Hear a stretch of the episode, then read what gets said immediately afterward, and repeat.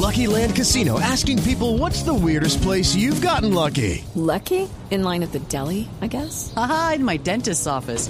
More than once, actually. Do I have to say? Yes, you do. In the car before my kids' PTA meeting. Really? Yes. Excuse me, what's the weirdest place you've gotten lucky? I never win and tell. Well, there you have it. You can get lucky anywhere playing at LuckyLandSlots.com. Play for free right now. Are you feeling lucky? No purchase necessary. Void where prohibited by law. 18 plus. Terms and conditions apply. See website for details. A esta hora tenemos una invitada importante en la nube, ella es Elisa Zapata, es consultora de salud de IBM Colombia. ¿Por qué? Porque resulta que Watson for Oncology será lanzado por la Fundación Santa Fe para tratar a pacientes con cáncer.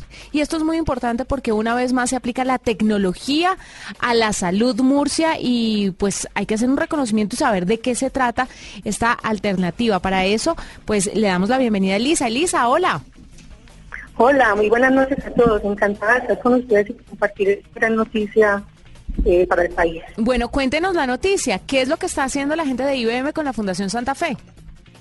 Bueno, muy bien. Mira, estamos muy Santa Fe haya decidido incorporar dentro de su proceso de atención a un Watson para tratamiento de pacientes con cáncer. Eh, eh, la Fundación Santa Fe inauguró el pasado miércoles su nueva torre de oncología y como un gran valor eh, para, para los pacientes que hoy se atienden, pero con una proyección de crecer eh, a más, digamos, a más pacientes en Colombia, incorporó a Waxon. Waxon eh, va a ayudar a los oncólogos a tomar mejores decisiones con respecto al tratamiento de los pacientes que acceden a, a la fundación. Elisa, como para hacerle un poquito más gráfico a nuestros oyentes sobre qué es Watson, alguna vez hablábamos, Juani, en la nube, Juanita Kremer, perdón, eh, en la nube, sobre un sistema muy avanzado que se viene desarrollando desde hace mucho tiempo por IBM de inteligencia artificial. Es un sistema, eh, digamos, informático que aprende permanentemente y recurrentemente de los mismos sistemas informáticos, de los datos que se le introducen, pero además de comportamientos humanos. Esto entonces a la hora de investigar estos temas de oncología, ¿se va a abastecer desde cero o a partir de información que ya existe en el mundo? No, muy bien, muy buena tu pregunta. Eh, tú lo has mencionado bien. Cuando hablamos de un sistema de inteligencia artificial o cognitivo, tiene cuatro elementos básicos. La capacidad de entender, la capacidad de razonar y aprender permanentemente eh, y de interactuar de manera natural con cualquier humano. Tú lo mencionaste muy bien y hago énfasis en esto porque cuando hablamos de que Watson es una herramienta cognitiva, es una herramienta que ya hoy adopta, eh, o sea, fue entrenada más bien por los oncólogos del Memorial Sloan Kettering de, Estados Unidos, que es un centro de referencia para cáncer muy importante en el mundo. Eh, además de que es entrenado, hoy Watson tiene la posibilidad, eh, digamos, de darle al médico soporte de conocimiento basado en evidencia derivado de 300 revistas médicas, 200 libros de texto y casi 15 millones de páginas de texto eh, relacionados con el tratamiento de esa enfermedad.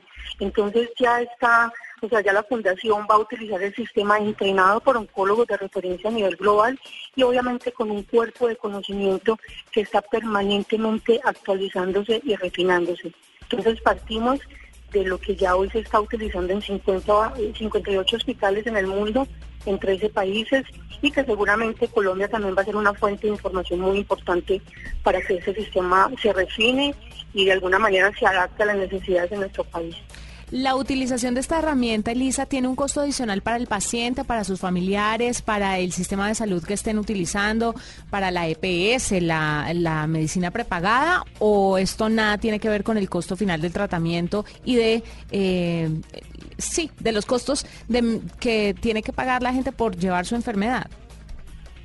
Eh, hay diferentes modelos que soportan financieramente esta, el uso de esta, de esta plataforma. Cada cliente determina la manera como lo va a usar. Entonces no es, eh, digamos, una respuesta eh, concreta, digamos, a tu pregunta porque, como te digo, cada cliente define cómo, cómo lo va a usar.